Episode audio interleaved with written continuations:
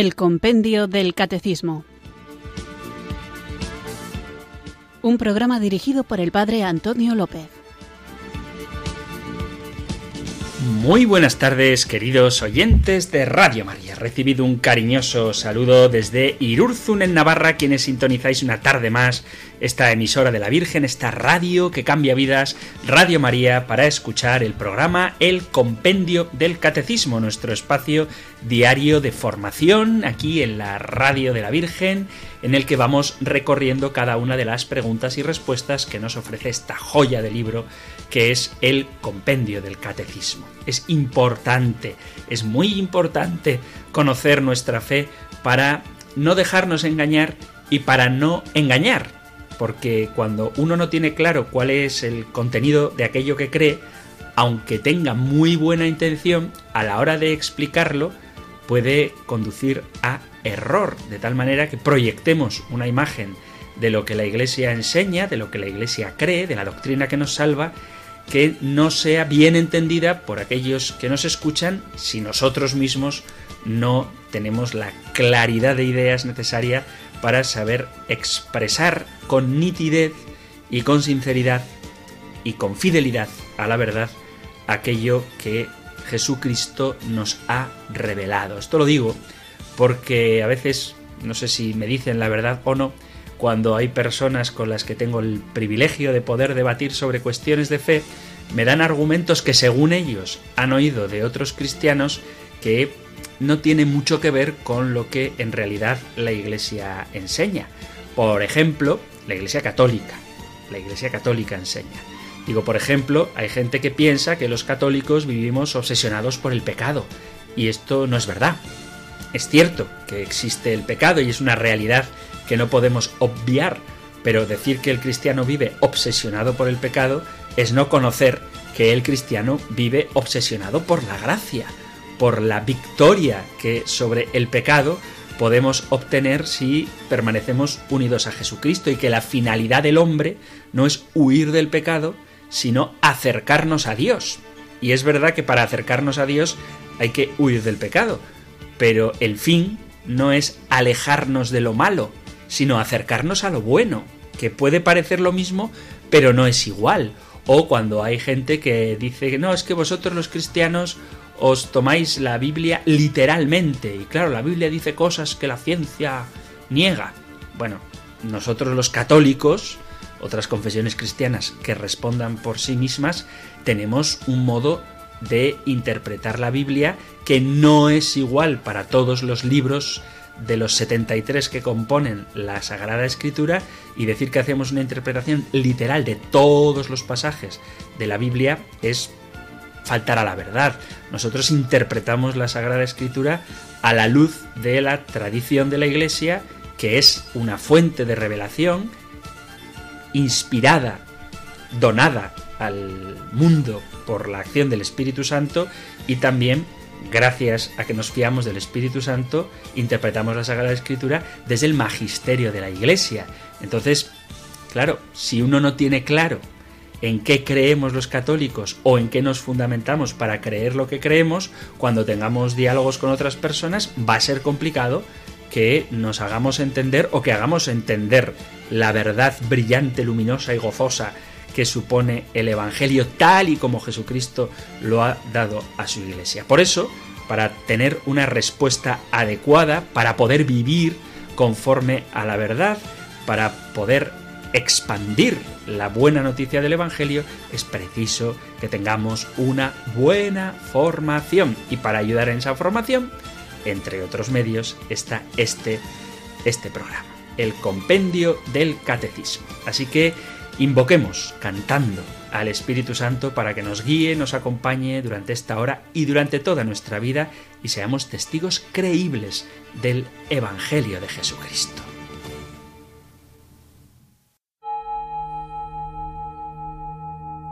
Ven Espíritu, ven Espíritu,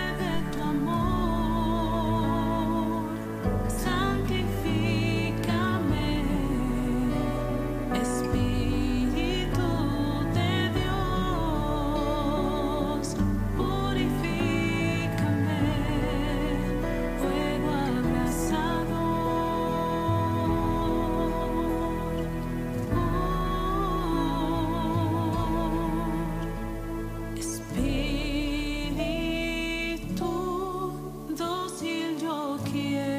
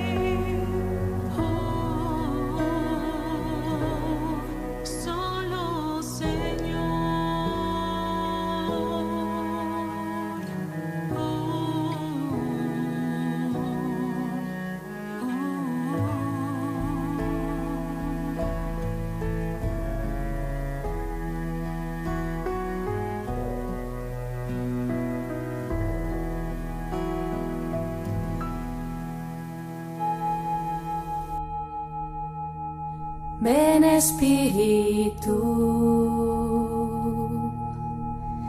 ven Espíritu, ven Espíritu.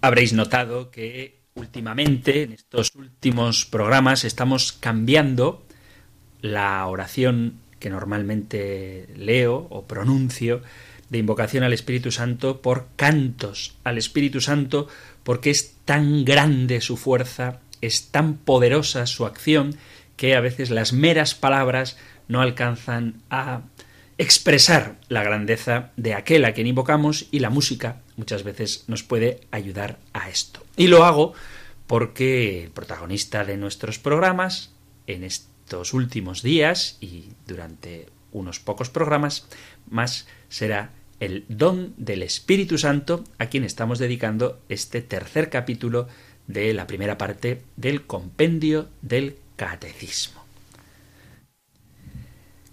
¿Qué hemos visto hasta ahora en esta tercera parte del Espíritu Santo?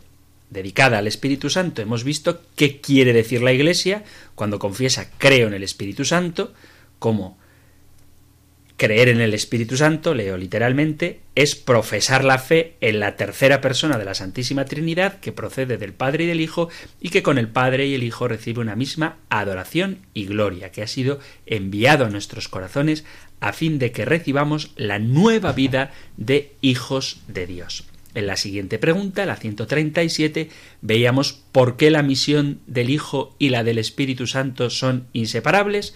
Pues resumiéndolo, porque Padre, Hijo y Espíritu Santo son indivisibles en la Santísima Trinidad, único Dios, pero aunque son distintos, son inseparables. La acción del Espíritu Santo es la de hacernos hijos de Dios y la de actualizar la presencia de Cristo en medio de nosotros tras su ascensión al cielo, que como está junto al Padre en la gloria, puede estar también con nosotros cumpliendo su promesa hasta el fin de los tiempos. El Espíritu Santo es invisible, pero lo conocemos por medio de su acción, porque Él nos revela al Hijo y actúa en la Iglesia santificándola haciendo presente a Jesucristo.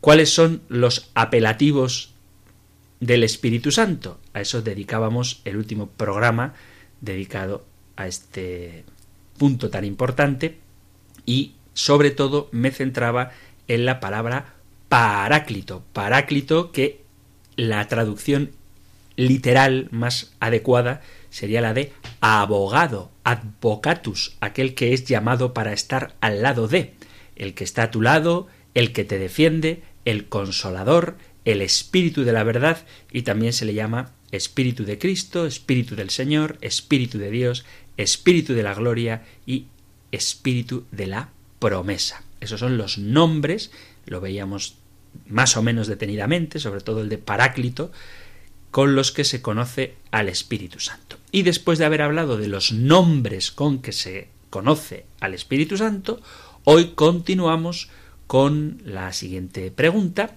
cuyo contenido encontráis más desarrollado en el Catecismo Mayor en los puntos del 694 al 701.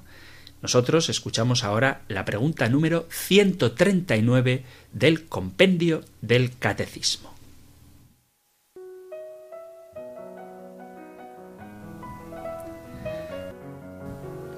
Número 139. ¿Con qué símbolos se representa al Espíritu Santo? Son numerosos los símbolos con que se representa al Espíritu Santo. El agua viva que brota del corazón traspasado de Cristo y sacia la sed de los bautizados. La unción con el óleo, que es signo sacramental de la confirmación. El fuego, que transforma cuanto toca. La nube oscura y luminosa, en la que se revela la gloria divina. La imposición de las manos, por la cual se nos da el Espíritu, y la paloma que baja sobre Cristo en su bautismo y permanece en él.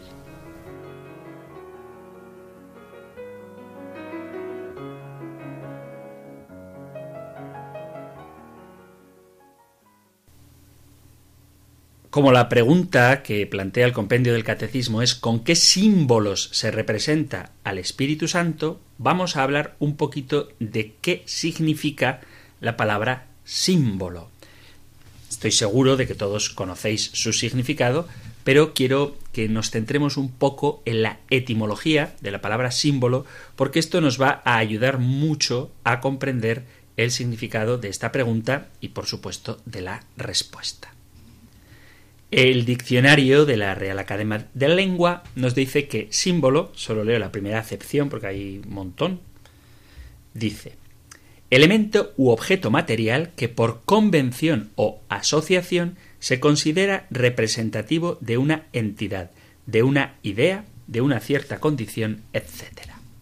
Y etimológicamente, la palabra símbolo viene de un compuesto de dos palabras en griego, una que es la palabra sin, que curiosamente sin en griego significa con. O sea, sin en griego es con. Por eso los evangelios son sin ópticos, porque con un golpe de vista son los tres evangelios un golpe de vista, sin ópticos.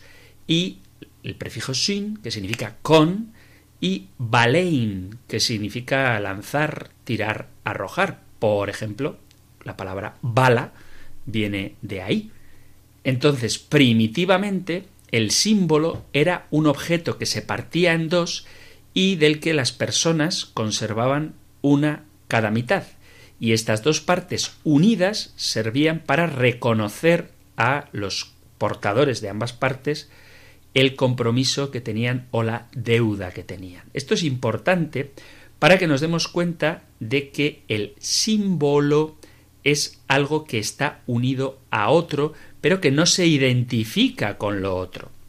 Y esto lo digo porque muchas veces he escuchado disparates, no en el sentido de bromas o chistes, que la verdad es que a mí no me hacen muchas gracias estos chistes sobre el Espíritu Santo, pero bueno, sino gente que pretendiendo ser seria cree que el Espíritu Santo es una paloma o quizá alguno un poquitito más formado, tampoco mucho más, ¿eh? pero un poquito más formado, piensa que el Espíritu Santo es una lengua de fuego o que el Espíritu Santo es el aceite o cualquiera de los símbolos de los que hemos hablado al enunciar la respuesta a la pregunta.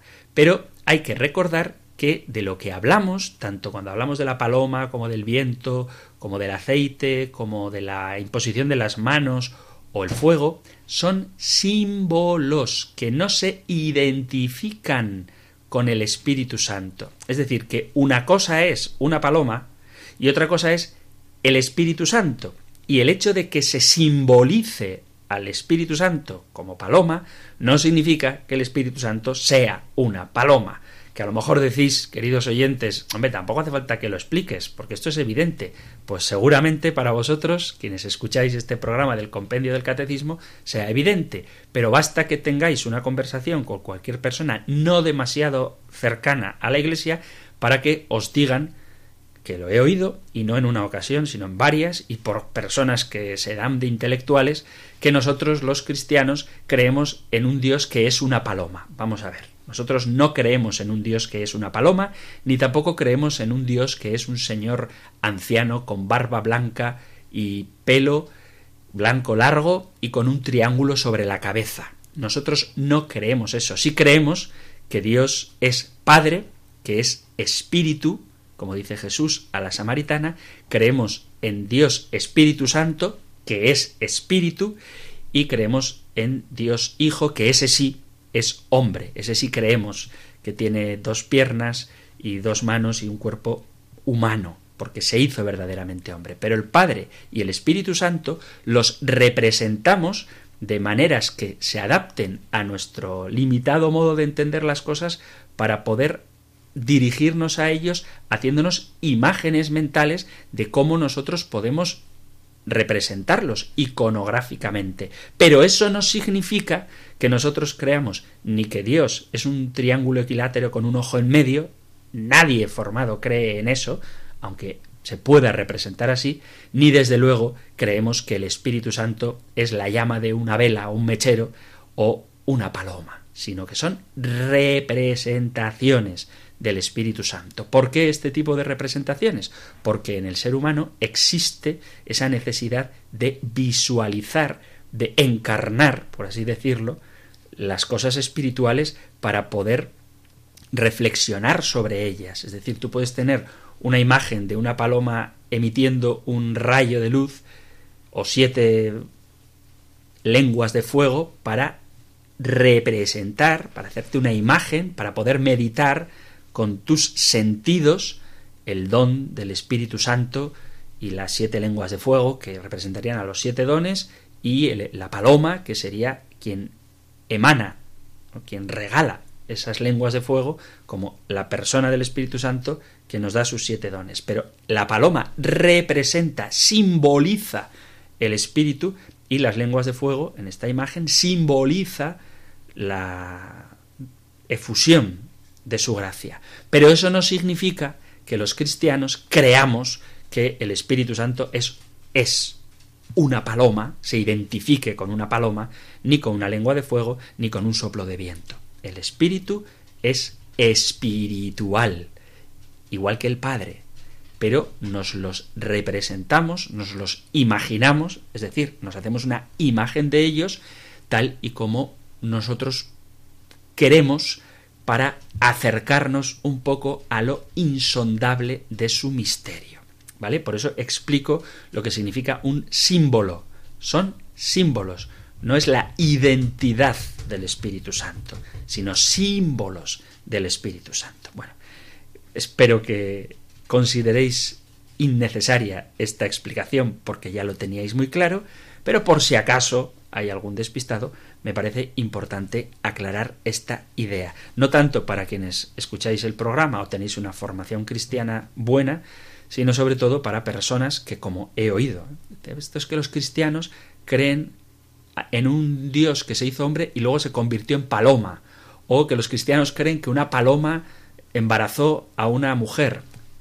Esto lo he oído, y quizá vosotros también, y no sé si me provoca risa o ira.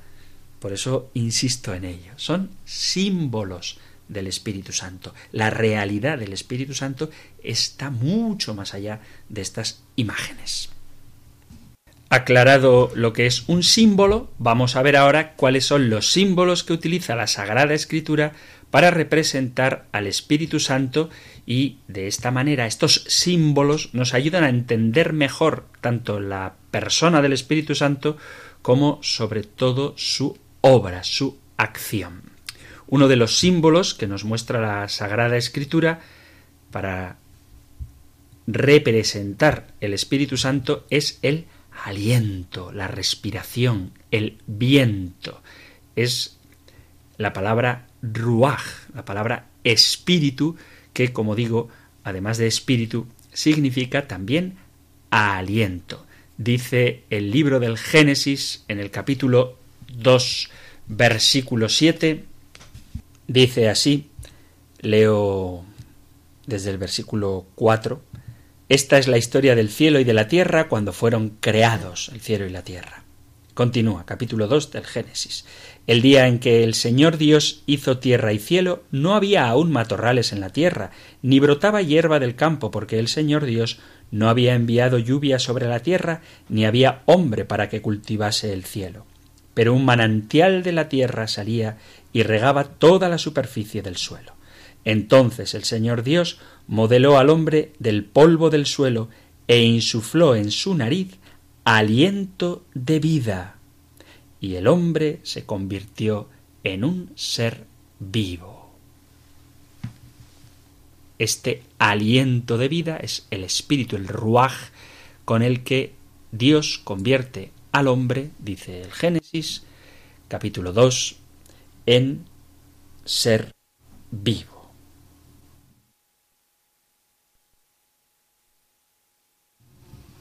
Y esta imagen del espíritu como dador de vida aparece también en el libro de Job, en el capítulo 33 del libro de Job, dice así, leo desde el versículo 1, Escucha, Job, mis palabras, presta oído a mi discurso, ya comienzo a abrir la boca, mi lengua junto al paladar empieza a formar palabras, hablaré con corazón sincero, con un saber aquilatado en mis labios. El soplo de Dios me formó, el aliento del Todopoderoso me dio vida. Y otro pasaje precioso que personalmente me encanta, seguro que a vosotros también, es el que aparece en el profeta Ezequiel, en el capítulo 37. Me darían ganas de leer todo el pasaje, pero voy a leer solo unos versículos. Desde el versículo primero dice así es la famosa visión del valle de los huesos secos. La mano del Señor se posó sobre mí. El Señor me sacó en espíritu y me colocó en medio de un valle todo lleno de huesos me hizo dar vueltas y vueltas en torno a ellos. Eran muchísimos en el valle y estaban completamente secos. Me preguntó Hijo de hombre, ¿podrán revivir estos huesos? Yo respondí Señor Dios mío, tú lo sabes. Él me dijo Pronuncia un oráculo sobre estos huesos y diles Huesos secos, escuchad la palabra del Señor. Esto dice el Señor Dios a estos huesos. Yo mismo infundiré espíritu sobre vosotros y viviréis Pondré sobre vosotros los tendones, haré crecer la carne, extenderé sobre ella la piel, os infundiré espíritu y viviréis, y comprenderéis que yo soy el Señor.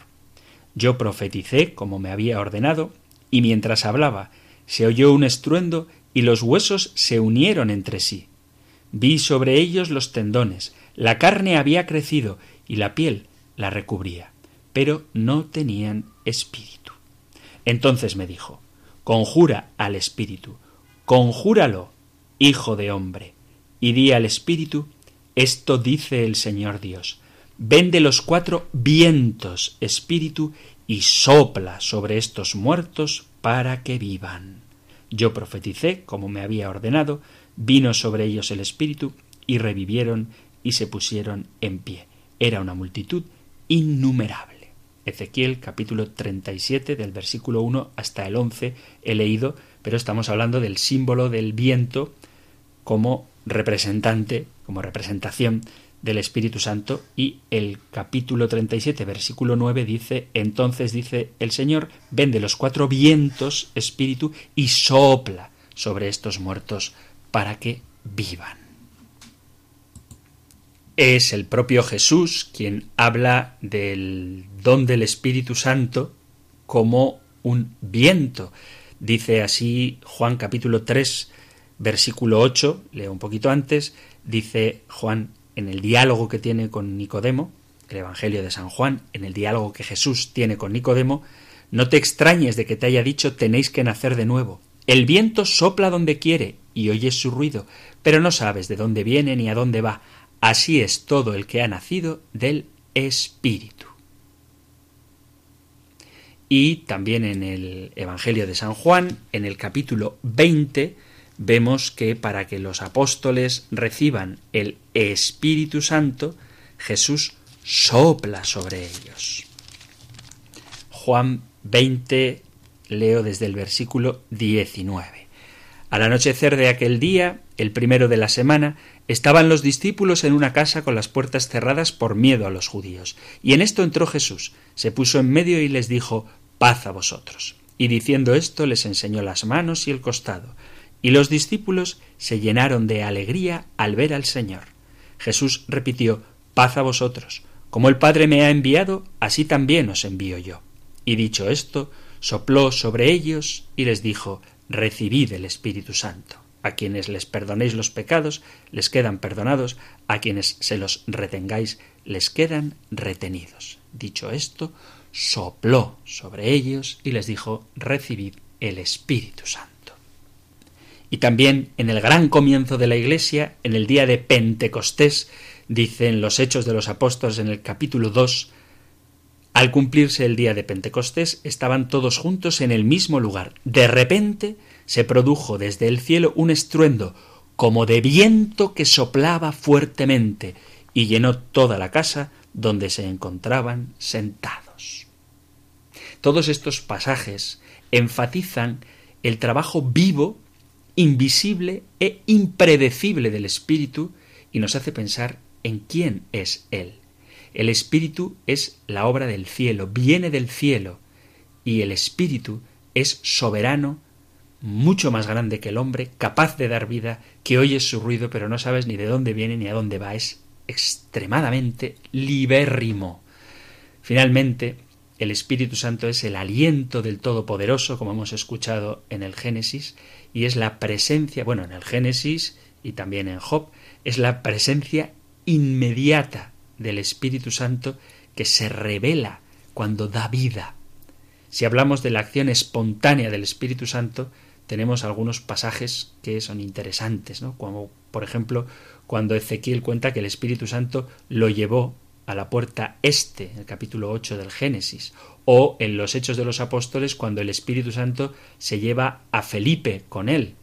En estos casos, el Espíritu Santo actúa de manera repentina y hace lo que quiere, porque es Dios, es libre y obra con esa libertad del viento, que como dice Jesús, oyes su ruido, pero no sabes ni de dónde viene ni a dónde va. Esto es una buena lección para nosotros, para que aprendamos a dejarnos llevar por el Espíritu Santo sin aferrarnos a nuestros planes, porque el Señor libérrimamente sabe llevarnos a donde más nos conviene, y muchas veces es nuestro afán de control lo que impide al Espíritu Santo ejercer su influencia en nuestra vida.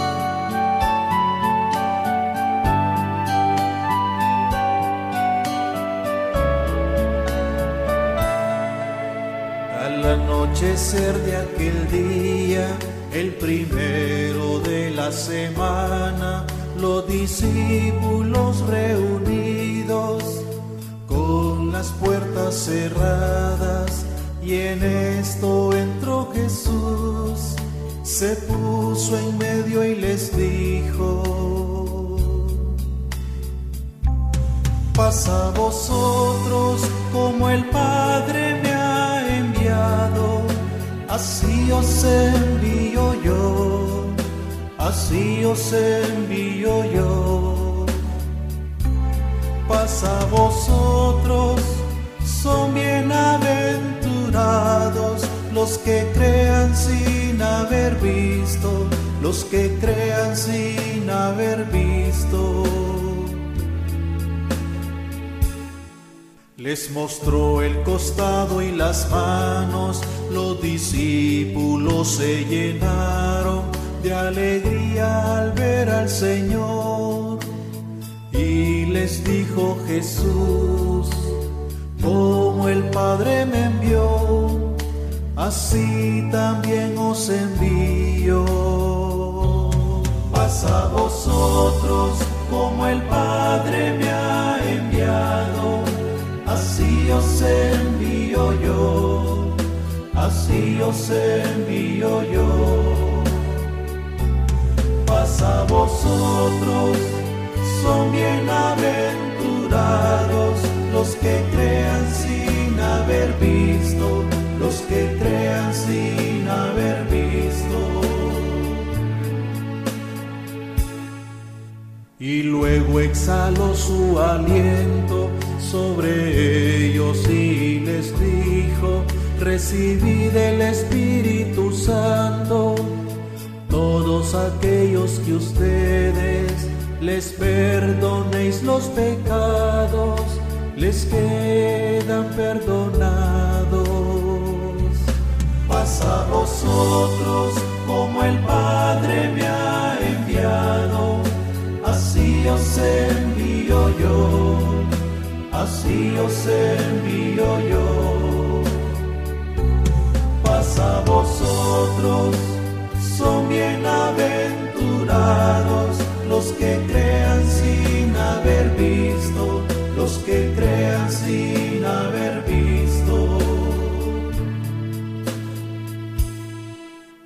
Luego dijo a Tomás, con tu dedo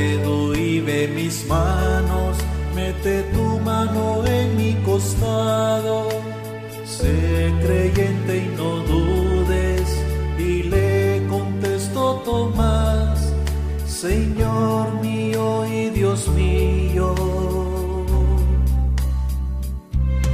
Pasa a vosotros como el Padre me ha enviado, así os envío yo, así os envío yo. A vosotros, son bienaventurados los que crean sin haber visto, los que crean sin haber visto.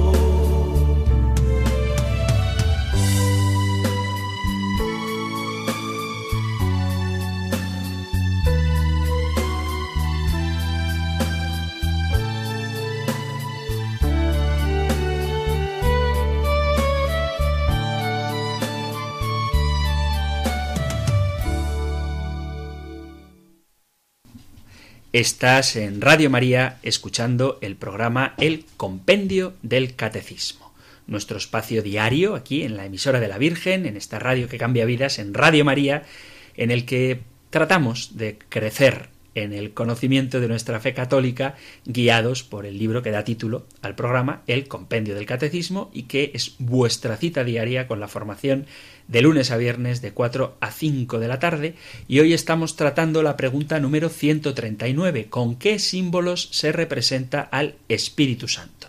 Después de aclarar qué es un símbolo, hemos visto el viento, el aliento, el soplo, como símbolo del Espíritu Santo. Vamos a continuar con otros de estos símbolos que podemos encontrar en la Sagrada Escritura.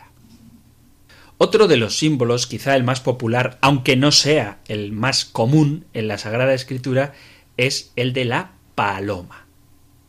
Quizá, como digo, cuando se habla del Espíritu Santo, enseguida la primera imagen que viene es el de este ave, el de la paloma, porque esta representación se ha usado durante muchos años, quizás sea la más común en las representaciones pictóricas, también porque es más fácil pintar una paloma que pintar un soplo de aire.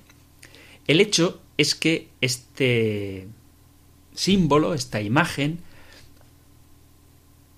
aparece en el importantísimo episodio de los Evangelios cuando Jesús es bautizado en el Jordán. Dice San Lucas que vino sobre él en forma como de una paloma.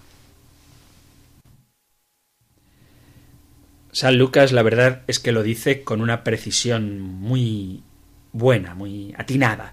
Dice Leo Lucas 3 versículos 21 y 22 dice, y sucedió que cuando todo el pueblo era bautizado, también Jesús fue bautizado, y mientras oraba, se abrieron los cielos bajó el Espíritu Santo sobre él con apariencia corporal semejante a una paloma, y vino una voz del cielo, Tú eres mi Hijo, el amado, en ti me complazco. Pero digo que es muy atinado y preciso lo que dice San Lucas, porque no dice bajó el Espíritu Santo en forma de paloma, sino que dice sucedió que el Espíritu Santo vino sobre él con apariencia corporal semejante a una paloma. San Mateo nos dirá que apenas se bautizó Jesús, salió del agua, se abrieron los cielos y se vio que el Espíritu de Dios bajaba como una paloma y se posaba sobre él. Y Marcos dice apenas salió del agua, vio rasgarse los cielos y al Espíritu que bajaba hacia él como una paloma. Pero digo que el más preciso es San Lucas que dice esta expresión, ¿no? Bajó en forma de apariencia de paloma. Pero esto lo digo porque la forma en la que se aparece es la de paloma, pero no que sea una paloma, sino como una paloma. La paloma nos evoca a la figura de el Génesis en el capítulo 8, a partir del versículo 8, donde Noé, mientras estaba en el arca, suelta una paloma que ya no regresa y que también es una figura del Espíritu Santo. En una tierra que estaba contaminada y sufriendo por el pecado, el diluvio universal, el Espíritu incapaz de encontrar una morada limpia, descansa en Cristo, representada por el arca de la salvación.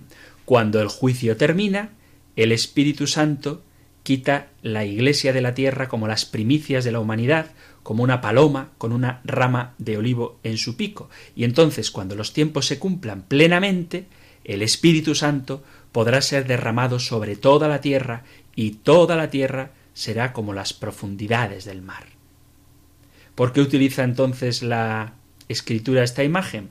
Para recordarnos que el Espíritu Santo, como la paloma, es dulce, gentil y puro, no es un poder abrumador, sino también es ese espíritu de amor, de gracia y de inocencia, que es el Espíritu Santo. Otro de los símbolos de los que nos habla el compendio del catecismo es el aceite. El Nuevo Testamento habla continuamente de la unción del Espíritu Santo.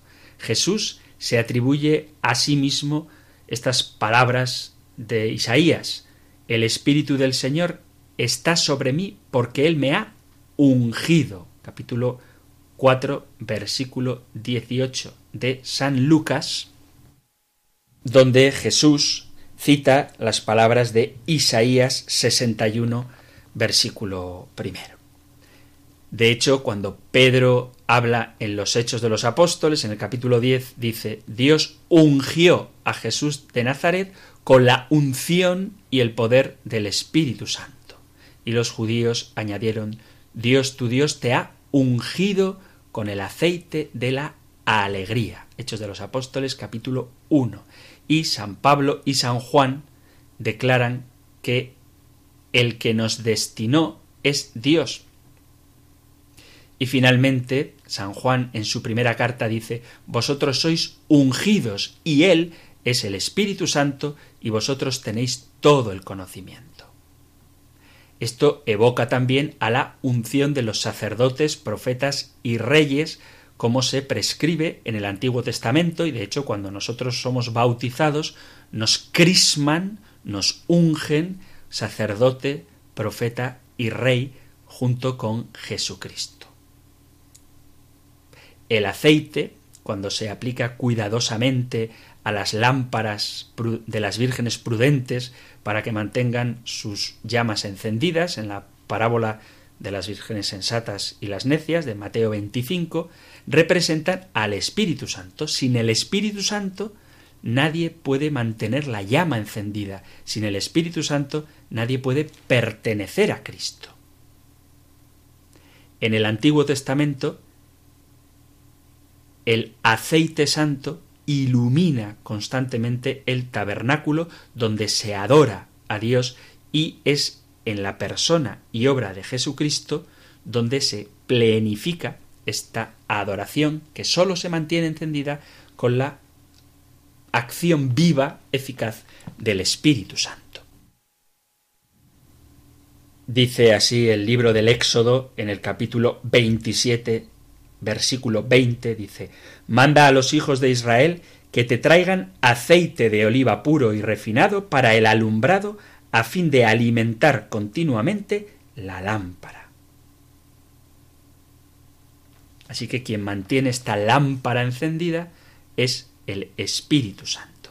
El Espíritu Santo ilumina y glorifica a Cristo a nuestros ojos y se nos da el conocimiento de la verdad para que podamos adorar a Jesucristo en espíritu y en verdad. Además, el uso que se le da al aceite en el Antiguo Testamento era también el de limpiar, suavizar y relajar. Muchos de los rituales del Antiguo Testamento requerían el, el uso del aceite y eran, como ya he recordado, usado el aceite para la unción de los reyes, de los profetas y los sacerdotes. También los pastores usaban el aceite para ungir, para untar a las ovejas y evitar que los insectos pusieran sus huevos en la nariz o las orejas y quedaran enfermas, y se usaba el aceite para sanar las heridas que muchas veces las ovejas sufrían al caminar entre arbustos espinosos. Quienes hemos sido ungidos somos sacerdotes. En virtud de la unción del Espíritu Santo, cada creyente es sacerdote, profeta y rey.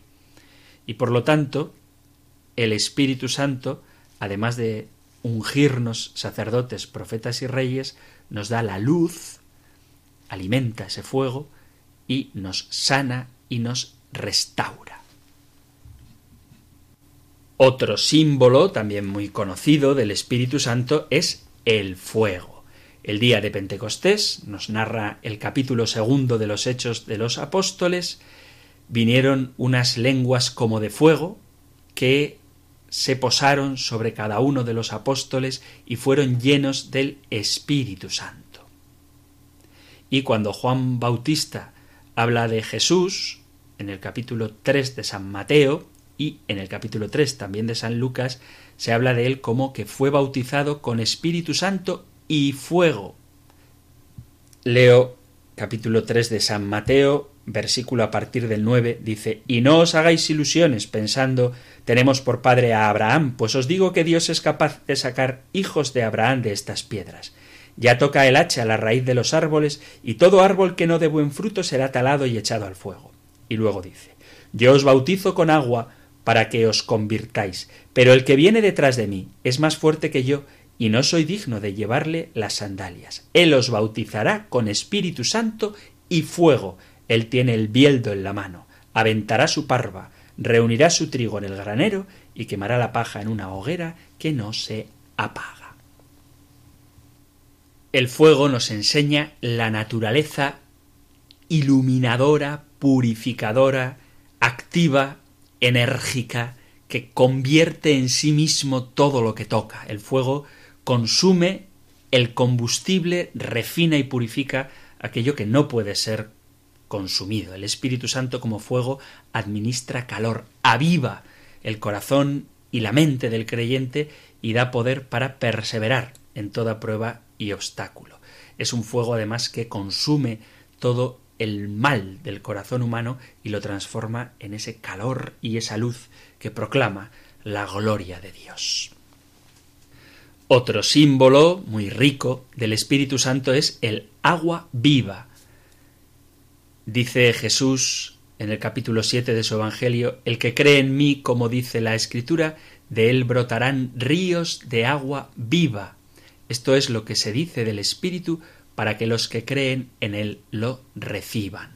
Jesús también proclamó que daría un agua que fluye hasta la vida eterna. Y, dice Isaías, derramaré agua en la tierra turbulenta y corrientes de agua en la tierra seca. Esto es muy fácil de entender. Como agua viva, la presencia del Espíritu Santo refresca, revitaliza, apaga la sed y pone vida donde sólo hay sequedad y muerte. Vuelvo a citaros San Juan capítulo 7 versículo 37, el que cree en mí, como dice la Escritura, de su interior correrán ríos de agua viva. Esto dijo refiriéndose al Espíritu que habían de recibir los que creyesen en él, pues aún no, no había venido el Espíritu Santo, porque Jesús aún no había sido glorificado. El agua es indispensable para la vida física y lo mismo tenemos que decir del Espíritu Santo como algo indispensable para la vida espiritual. Nos lava de nuestros pecados, produce ríos de santidad y una renovación que devuelve la fecundidad a lo que estaba seco. Es además un agua viva, en contraste con esas aguas estancadas que están en cisternas, que se pudren y que quien la bebe queda envenenado. El agua es una obra del Espíritu Santo que siempre activo limpia, fortalece y vivifica cuanto toca. Otro símbolo del que nos habla el compendio del catecismo es la nube, esa nube luminosa que guiaba al pueblo de Israel por el desierto. Esta nube y esta luz son dos realidades inseparables que manifiestan la presencia del Espíritu Santo tanto en el Antiguo Testamento, en el camino del desierto, como en la transfiguración de Jesús aparece esta nube o cuando Jesús asciende al cielo hasta que una nube se lo oculta de la vista.